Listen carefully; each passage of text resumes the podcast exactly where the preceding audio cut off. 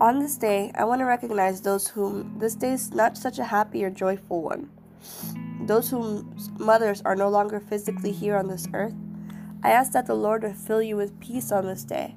Many say that over time it becomes less painful, but it's not as easy as it sounds. You miss your mom every day, and every day your heart's desire is to hug her one last time, but for that moment to also just last forever. On this day, I recognize the mother who has lost a child. This day is not a happy one at all.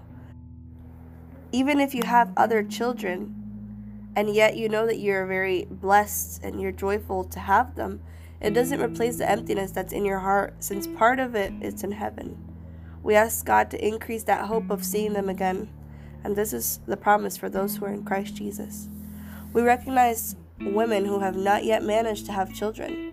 Their greatest wish is this a day like today is simply a nightmare. It seems that the day is going way too slow. Wanting someone to also notice the effort and the longing of us. Also, wanting to be those super moms, those women who fight for the, their children and love them with all their strength. All of our heart screams, I want to be a mother.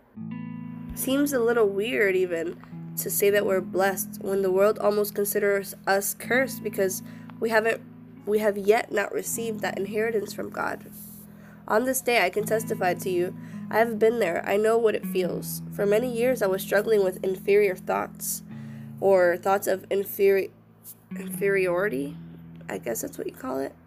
Just feeling uh, like an outcast, feeling misunderstood, feeling looked down upon.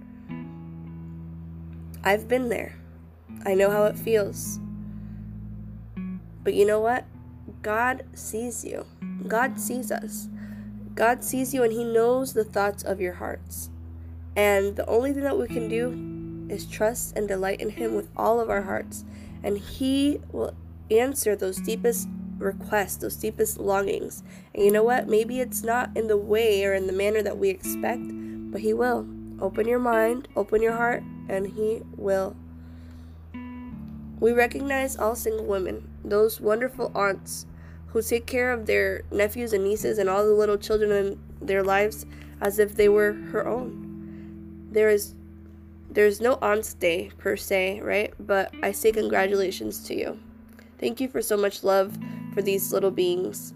I know that God has not forgotten you and he is so pleased with the way you love his little ones. I want to recognize these people who may not have good relationships with their mother. Today I encourage you to make things right.